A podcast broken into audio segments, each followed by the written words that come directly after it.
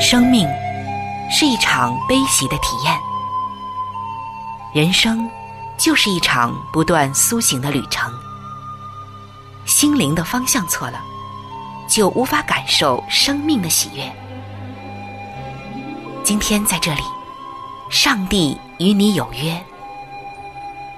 认识上帝是一场盛大的遇见，它能使你沉淀心灵的浮躁，过滤往日的忧伤，带你触摸心灵与生命的神圣所在。上帝说：“你的心需要休息。”各位亲爱的听众朋友，这里是希望福音电台为您带来的福音节目《触动的心灵》，我是主持人春雨。让我们在这里远离心灵的疲惫，回归上帝的抚慰，触动心灵的每一丝感动，都让它留住。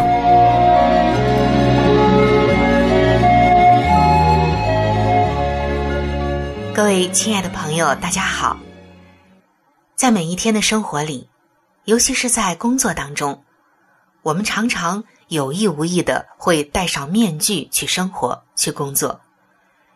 所以人们常常听到这样一句话说：“现在的人都是戴着自己的面具。”这戴面具啊，可能是因为不想让别人发现自己真实的内心感受，还有的时候。自己内心的感受被隐藏起来、包装起来了，甚至自己啊都没有意识到。而在诸多的面具当中，您有没有戴上某一个面具呢？有一次，一位牧师去主持一个研讨会，像往常一样，他列出了一个有关于个性的问卷，在每一个问题下面，用数字。来代表他强弱的等级，要求学员们来圈选自己每种个性特质的数字。在小组分享的时候，有一位女士举手说：“您可否解释一下，到底第十四条有关苦读是什么意思呢？”牧师看着那个问卷。大声的朗读他所提的那一段问题，但是这位女士仍然坚持问：“那是什么意思呢？”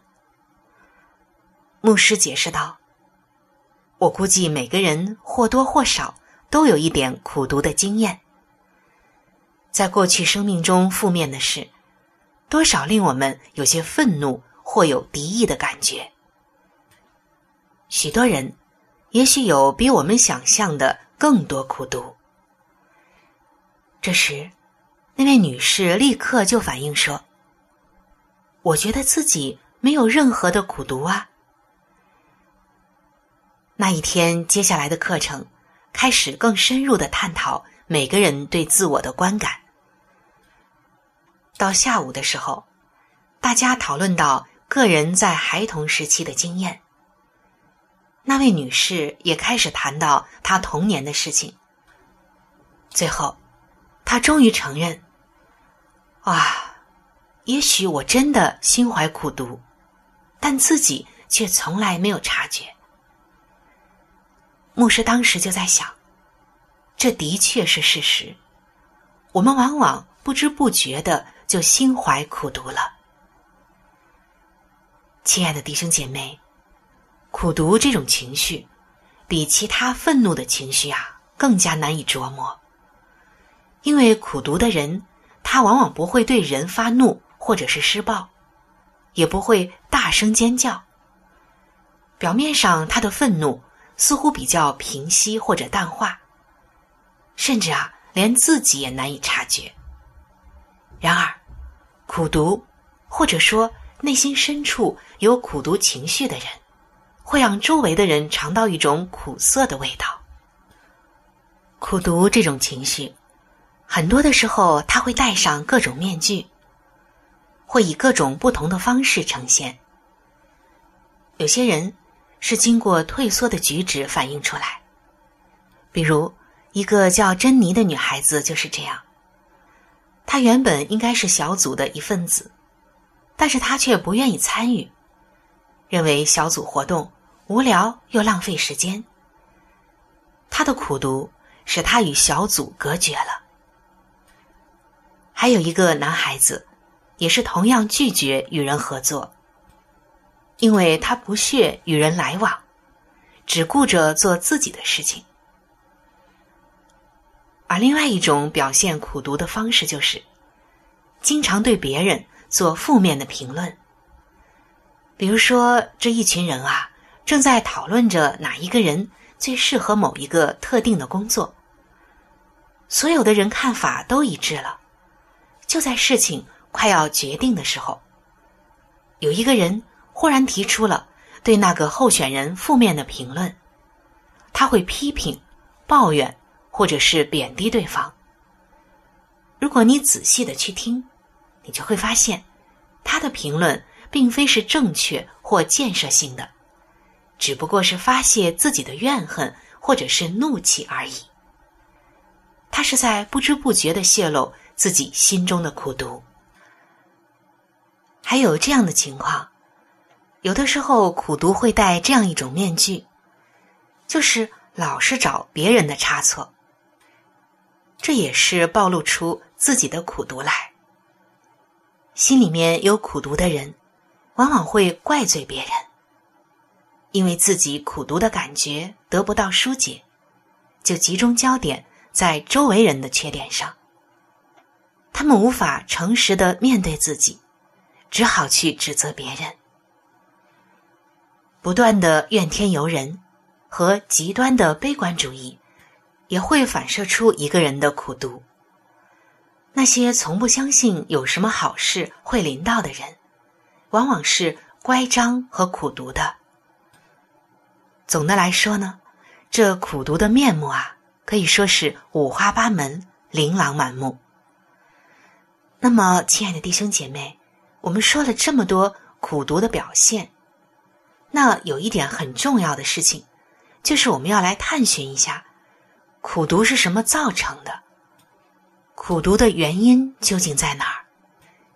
其实就像其他的情绪一样，苦读也不是凑巧发生的，它有它的由来以及目的。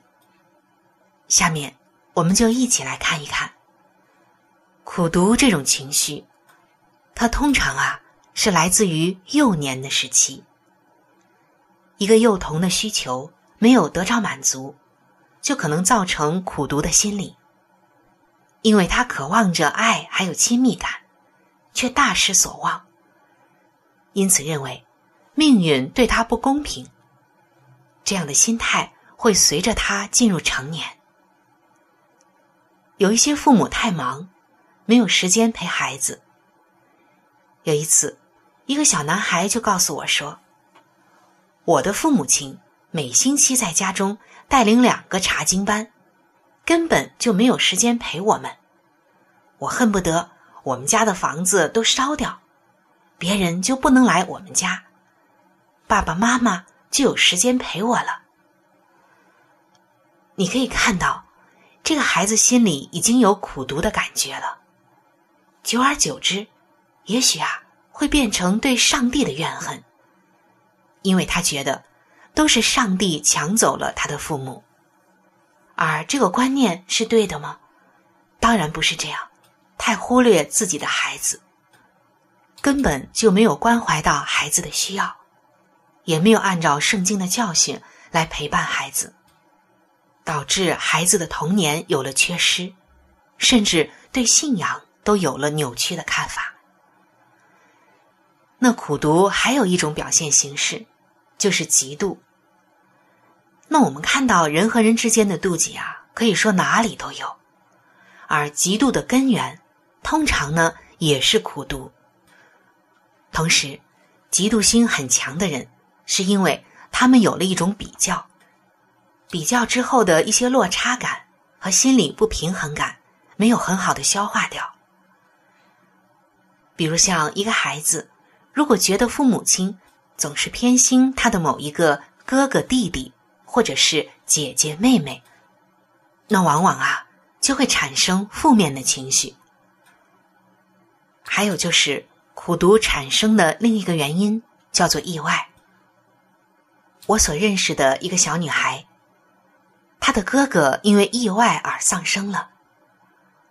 多年以来，她一直是心怀苦读，她怀恨上帝，因为她想，如果上帝是爱。他就不应该让他的哥哥死去。他有苦，却没有地方去诉说，因为母亲会说：“不要提到你哥哥，那是太痛苦的经验，讲些快乐的事吧。”最后，连小女孩自己都难以察觉。他看任何事物都戴着苦读的有色眼镜，日积月累。已经深深的根植在他的潜意识里了。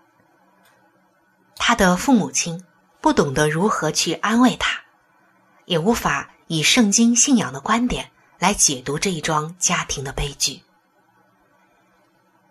也有的时候，我们看到父母亲过度的保护态度，也会引发儿女们的苦读。一个过度保护或者是霸道的母亲，可能剥夺了孩子自己。对生活的学习和体验，比如我们看到有一个孩子已经超越了自己能够绑鞋带的年龄，但是他的母亲还是不断的替他绑鞋带，反复的叮咛孩子该做什么，不该做什么，以至于剥夺了孩子自动自发和自我价值感。虽然孩子不一定察觉，但其实长久以来。他对母亲的爱，已掺杂了极端的苦毒在内了。还有因为生活的变故而受苦的人，也会责怪上帝，或者对人对上帝心怀苦毒。我曾经认识一个又聪明又灵敏的五岁小女孩，她刚刚出生的小弟弟天生严重的残障，不久就被发现无法正常的说话和反应。这个小女孩经历了一段很困惑的时期，因为她的小弟弟不可能和她一起玩耍了，又常常听到其他的孩子嘲笑弟弟。即使她多么希望有一天弟弟能够变回正常，但是却永远不可能了。有的时候，他也会去探望放在残障孩童机构里的弟弟。但是他的忧伤、沮丧和深沉的苦读却无法解脱。亲爱的弟兄姐妹，我们看到很多人的苦读，其实在童年期就开始有了，那个根儿已经种下了。然而，上帝造人是要人与他建立美好的关系，但是人不认识上帝，以至于失去从上帝而来的最宝贵的资源。那就是能积极正面的应付人生遭遇的悲剧和困难。人生有无尽的苦难。当悲剧发生的时候，不认识上帝的人，感觉多么的孤单无助。像幼儿的夭折、严重的疾病，或者是失业临到的时候，他们不知道要向谁求助。人生许多的苦难。应当如何解释和面对呢？结果，他们的人生变成了冷酷无情和严重的缺乏爱。一点点的疑惑就会使苦读有机会生根，天长日久，就会酿成严重的苦读，甚至，它就根植在我们的潜意识里，我们自己都察觉不到了。那以上我们说了这么多，苦读会有怎样的表现？它戴了很多的面具，它多么的不易让人察觉，它的原因都有哪些？为什么会造成人种种的苦读？我们都一一的去拆解过了。那接下来才是一个关键，那就是苦读有没有解决的方案，怎样能够疏解人心中的苦毒？其实，任何问题只要找出它的原因，就比较容易解决。在圣经中啊，已经给了我们很多疏解苦毒的方法。首先，我们要承认自己内心有苦毒，否则，它就像医用绷带贴在了已经化脓的伤口上，只掩盖问题，但却没有真正的解决它。所以说，承认问题的存在。就开启了一扇健康的讨论和洞见真相的门了。一旦坦白的来谈论，就能够有效的解决。圣经的箴言书告诉我们：遮掩罪过的必不亨通，承认离弃罪过的必蒙连续。在我们很多的愁苦当中，不良的情绪当中，上帝往往使用人去帮助其他人。如果说我的车子坏了，我不会自己去修它，而会带到附近的修车行。个人的问题也是如此，我们往往需要好友或者是专业的辅导员，帮助我们来疏解缠累多年的苦毒。但你也许会问了：上帝呢？难道他不能直接的帮助我们，而不必使用其他人吗？是的，上帝他当然可以，但他通常使用人来帮助我们减轻重担，给予我们了解和鼓励。在圣经的雅各书五章十六节，这里就告诉我们说，要彼此认罪，互相代求，使你们可以得医治。上帝给我们说的是很清楚了，彼此认罪，互相代求。使我们可以得医治。当我们想要得医治的时候，一定先要有一个认罪的态度，并且能够互相的代求。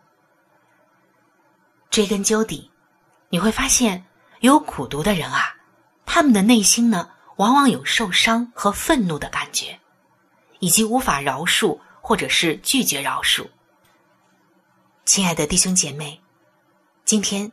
除非我们找到受伤害的原因，否则呀是很难克服苦读的。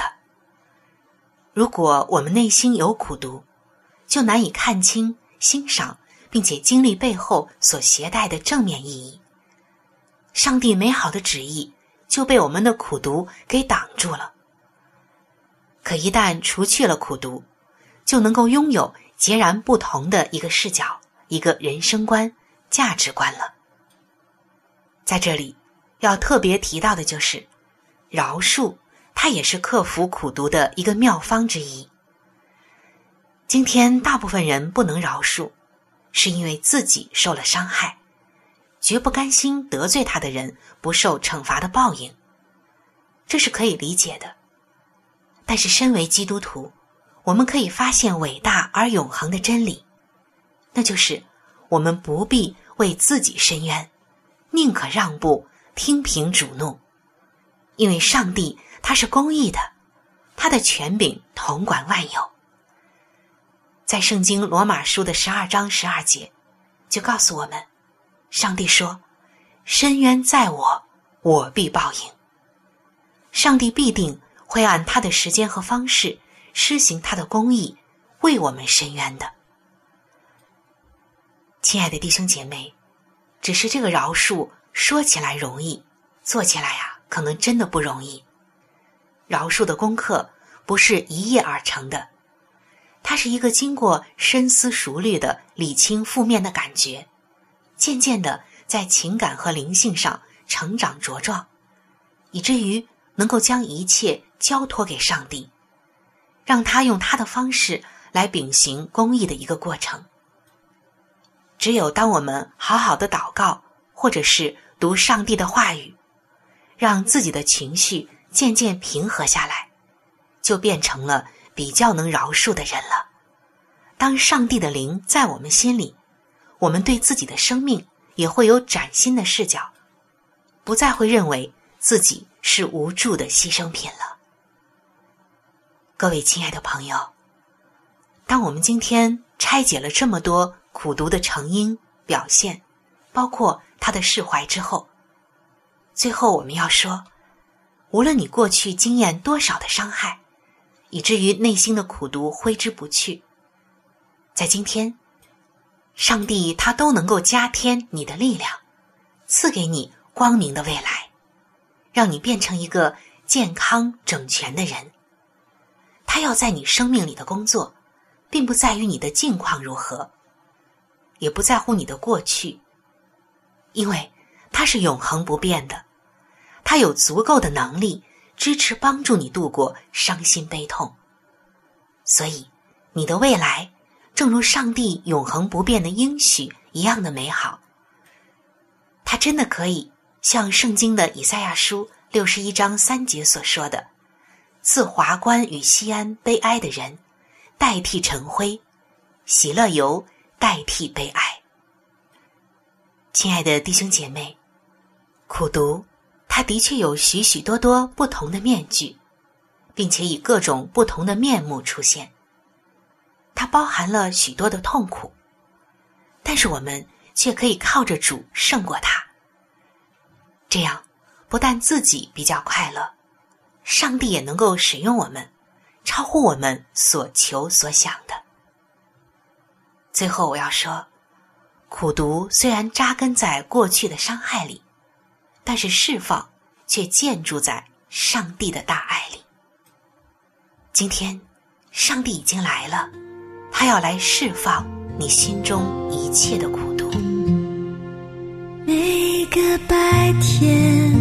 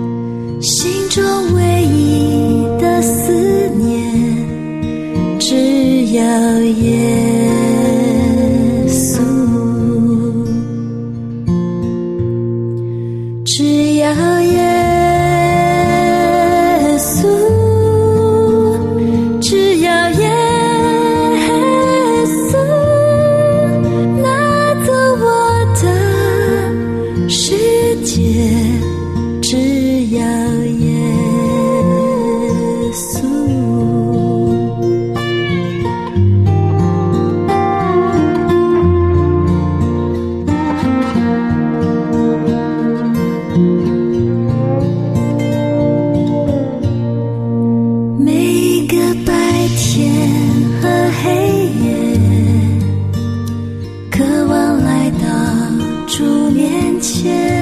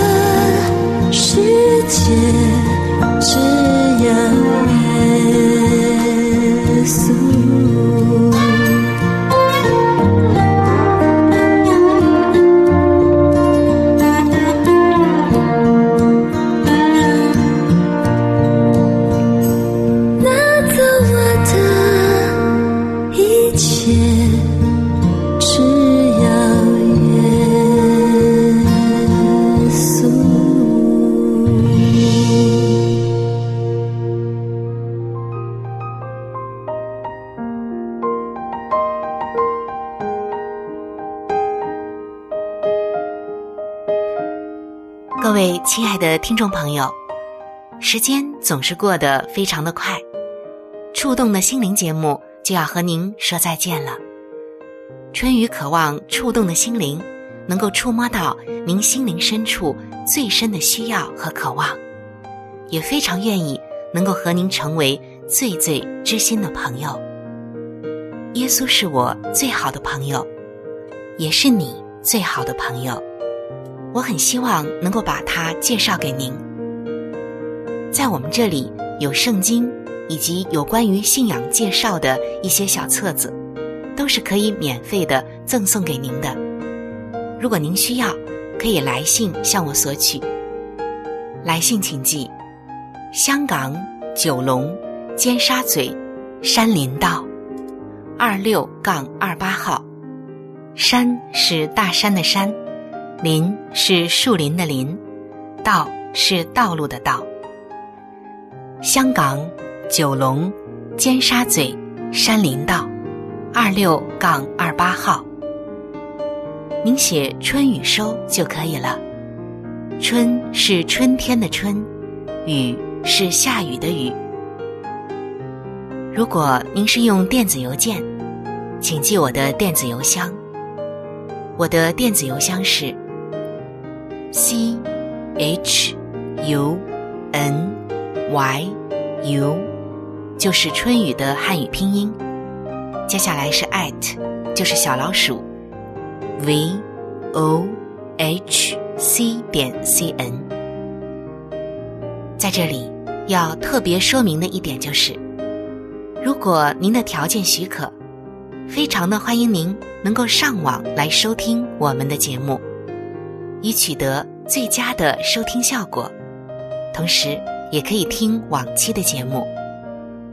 我们的网址是三 w 点 x i w a n g，就是希望的汉语拼音。